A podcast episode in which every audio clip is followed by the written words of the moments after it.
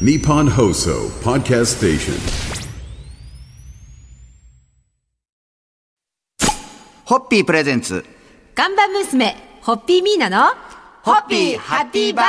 皆さんこんばんは、ホッピーミーナです。こんばんは落語家の立川しららです今週も東京大学駒場にキャンパスから都市震災軽減工学と国際防災戦略学がご専門の目黒公郎ご教授にお付き合いいただきます今夜もよろしくお願いいたしますはい、よろしくお願いいたします。しくお願いいたします。で目黒先生が防災対策として考えるキーワードの一つがコストからバリューだそうでえ直訳するとえ費用から価値となりますがあのね、従来ね、はい行政も民間企業も防災対策をコストとみなしてるんですよ。はい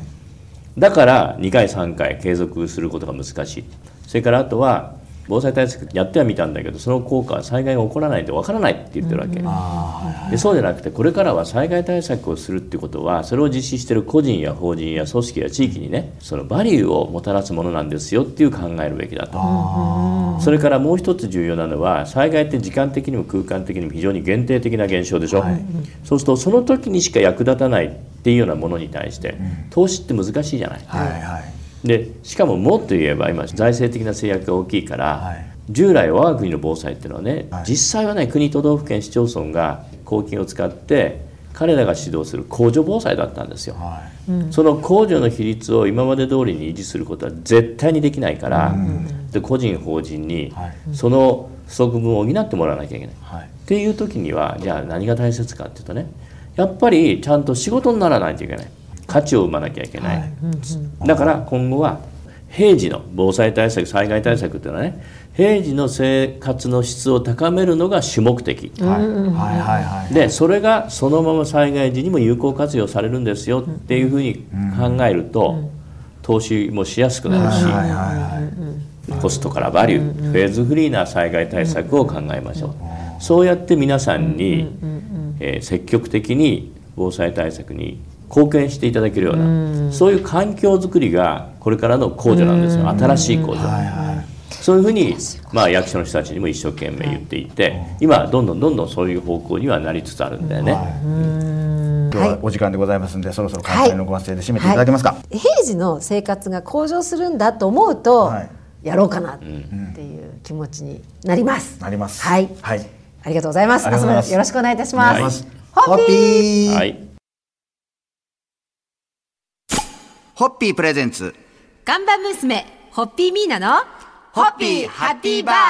皆さんこんばんは、ホッピーミーナです。こんばんは落語家の立川しららです、えー今夜も東京大学駒場にキャンパスの生産技術研究所から目黒公郎先生とともにお届けしたいと思います。先生今夜もよろしくお願いいたします。はい、よろしくお願いいたします。やっぱり皆さんの中にはもしかしたら備蓄を増やせば大丈夫だろうと思っている方もいるかもしれませんが、実は目黒先生が提唱されているのは、フェーズフリーの防災ということで、えーこの点についてちょっとお聞きしたいなと思うんですが、例えばね、はい。災害が起こった時にね皆さん食べ物に困るんじゃないかっておっしゃる人が多いんだけど、私の研究室がねお家にどれぐらいの食料があるかっていうのをいろいろ調べたんですよ、はい。そしたらね例えば3日間以上とか1週間以上の食べ物が、はいある人たちの比率がね驚くほど高いんですよ。うん、で特にね厚生労働省が災害時には基礎代謝ぐらいまで下げてもいいなんていうことになるとね、もう3日間以上の食べ物のある人たちがほとんどですよ。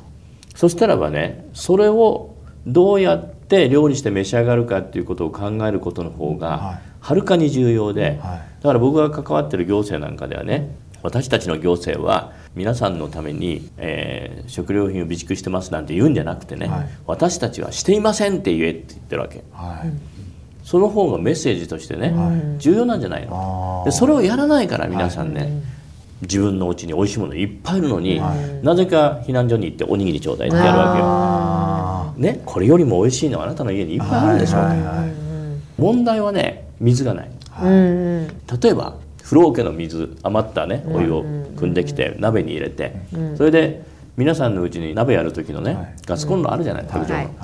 あれが1ダースぐらいあれば4人家族で1週間分の料理なんて全く問題なくできるわけね。であとどうするかっていうとジップロックみたいなこう封できるようなありますね。ナイロンのあるでしょ、はい。あそこに食料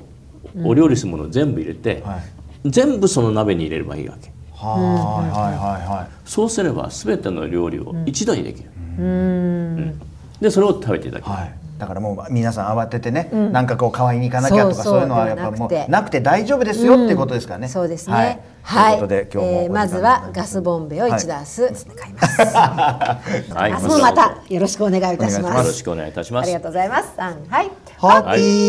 ー。ホッピープレゼンツガンバ娘、ホッピーミーナの、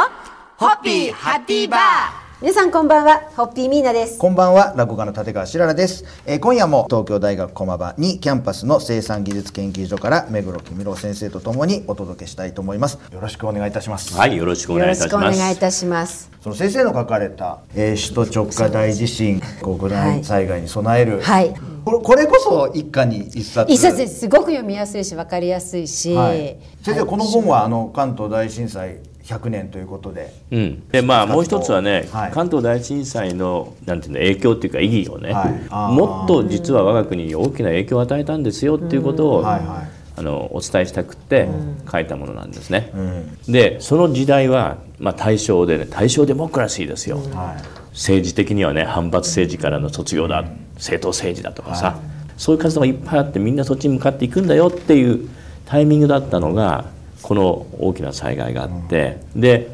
首都の再建が重要だってみんなそう思ったんだよね。はい。で政府はモラトリアムを置いたり、はい。それそこから発生する、ね、損失を肩代わりしてあげるみたいなことをいろいろやったんですよ。はい。ところがことごとくね裏目に出て、でそれがその後の1925年の治安維持法だとかまあさまざまなね、ことにつながるんで5.15だとかはい。2.26だとか、はい。国連脱退するとかさ、は太平洋戦争に入ったのなんてね、18年後なんだよ。関東大震災から。圧倒的短い時間の中でね民主主義にみんなで行くんだよって言ってた我が国は急に全体主義的に変わってで終戦を迎える。でそれがちょうど156年の中間78年なんですよ。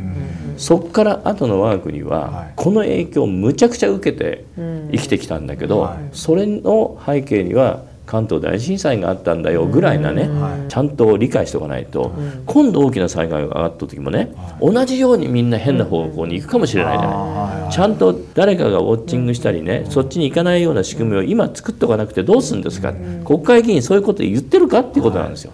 そういうのを分かってほしかった。はい。ぜひこの先生のご著書「えー首都直下大地震国内災害に備える」はいこれ、ですねぜひお買い求めいただきたいと思います、それでは皆さん乾杯のごわせていただけますか？ありがとうございます。あの関東大震災が我が国に与えた影響これ直接伺いたかったので今日すごい嬉しかったです。ありがとうございました。三はい。ホッピー。ホッピーホッピープレゼンツ看板娘、ホッピーミーナの、ホッピーハッピーバー皆さんこんばんは。ホッピーミーナです。こんばんは落語家の立川しららです、えー今夜も東京大学駒場にキャンパスの生産技術研究所から目黒公郎先生とともにお届けしたいと思います。今夜もお付き合いよろしくお願いいたしまよろしすくお願いいはい、よろしたします。くお願いいたします。目黒メソッドというこの記録を提唱されているというお話をおはい。聞きしたいなと思うんですけども、はい。これはね、はい。あの別に私が名前つけたわけじゃなくて、あの人々がそんな風に呼んでいただいているものなんですね、目黒メソッドとか目黒巻きワークショップとかそういうのもあるんですけど、はいで私はなぜこんなツールを作ろうと思ったかっていうとですね、はい。まあ遡れば1995年の、はい。えー阪神・淡路大震災だったんですが、はい。当時対応に当たった方々にいろいろねインタビュー調査とか、はい。あのいろいろしたんですよね、彼らは先が見えない。次どんなことが起こるかわからない、はい。そういうことの繰り返しなんですよ、はい。おっしゃることは。人間は人類はね自分が想像できないことに対して備えるだとか対応するって絶対にできないんだよ、絶対できないですね。ね。はい。特にあまり時間的な余裕がない中で対応するなんていう時には、その能力があるかないかでももう致命的に違うわけだよね。ね。なのでそれをなんとか培うための道道具を作りたいということで、えーまあ、目黒メソッドっていうのを最初作ったんだけど、はい。それは発災の条件を与えて天気とか季節とか与えてで発災からの時間経過とともに何が起こるかっていうのを自分を主人公とした物語小説を書きましょうみたいなことでやってもらうものなんですよ。そのどのタイミングでどんな課題に直面するかって分かった、分かった人が初めて今度は災害までの時間をもらった時に、この時間を有効に活用できる人ってことなんですよ、はい。ところがそれをちゃんとやんないでいるとみんなね地震が起こる時までの時間とね、直後どっちの方が時間的な余裕があるかって言ったら、はい。起こる時まででしょ、それを有効に活用しないでてね、ぐらっときたらさあ何やれみたいなことばっかり言ってるね、この愚かさしさに、やっぱり我々気づくべきで、うん、そうやって分かればもう今からやっとけばこの問題が解ける、それを個人レベルでもやってほしいし、僕は国とかね、自治体でもやってほしいんですよ。それをやっていかないと、もうそれこそ国難災害になってしまって、この国は大変なことになるっていう話です。はい、えー来年の今頃はもう私たちも目黒巻きお互いに持ってるなということでございます。先生ありがとうございます。ありがとうございます。ホッピホーッピーホッピープレゼンツ看板娘、ホッピーミーナの、ホッピーハッピーバー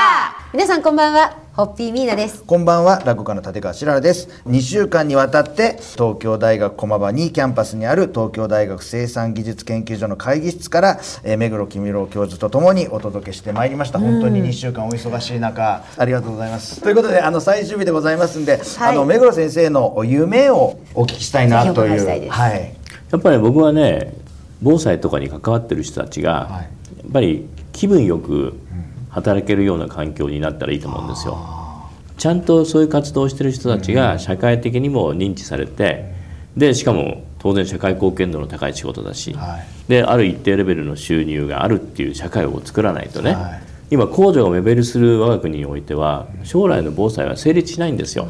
だからそういう社会をぜひ作っていきたいと思うし、なんか起こった時にねだから言ってたでしょうっては言いたくないんだよね、うん、やっぱり物事をある一定レベルで知った人には僕は責任があると思う、知ったものの責任ね、でそれはちゃんとあの知らない人に積極的に伝えるべきだし、そのメディアとして、ね、今回もうすごくいい機会だと思ったから私はあの出させていただいたんですけどそういうことが僕はすごくあの大切だと思うんですね。ははいまあ、ぜひこの、ね、この順法社から、首都直下大地震、国難災害に備える、はい。ぜひお読みいただいて、ね。でこれ災害だけじゃなくていろんな刺激をはい。受ける方が多いと思いますので,、そうでです。ぜひぜあひとあの目黒先生は他にも在宅避難生活のおすすめとか、はい。あとあの今の地図と古地図がこう並んだあそれもねいろいろ情報がありますよね。はい、いろいろなあの非常に読みたくなる手に取りたくなるその防災につながるご本ご書たくさんお出しになっているので、はい、ぜひ皆さんも読んでください。あともう一つ最後にね、やらされてるよりはやりたくなる方が絶対大切でやっぱり最終到達点はね星ヒューマなのか大谷なのかって考えた時にはねやっぱりもう明快なんじゃないのかな。そうですね、ということで本当に2週間いろいろと、貴重な楽しいした。お話をありがとうございました、じゃあ皆さん最後はい。に乾杯のご発声いただけますか、はい。えー目黒公郎先生と目黒研究室の皆様のご多幸とますますのご活躍に、えー乾杯を、えー捧げたいと思います。2週間本当にありがとうございました。ありがとうございまさんはい。ホッピー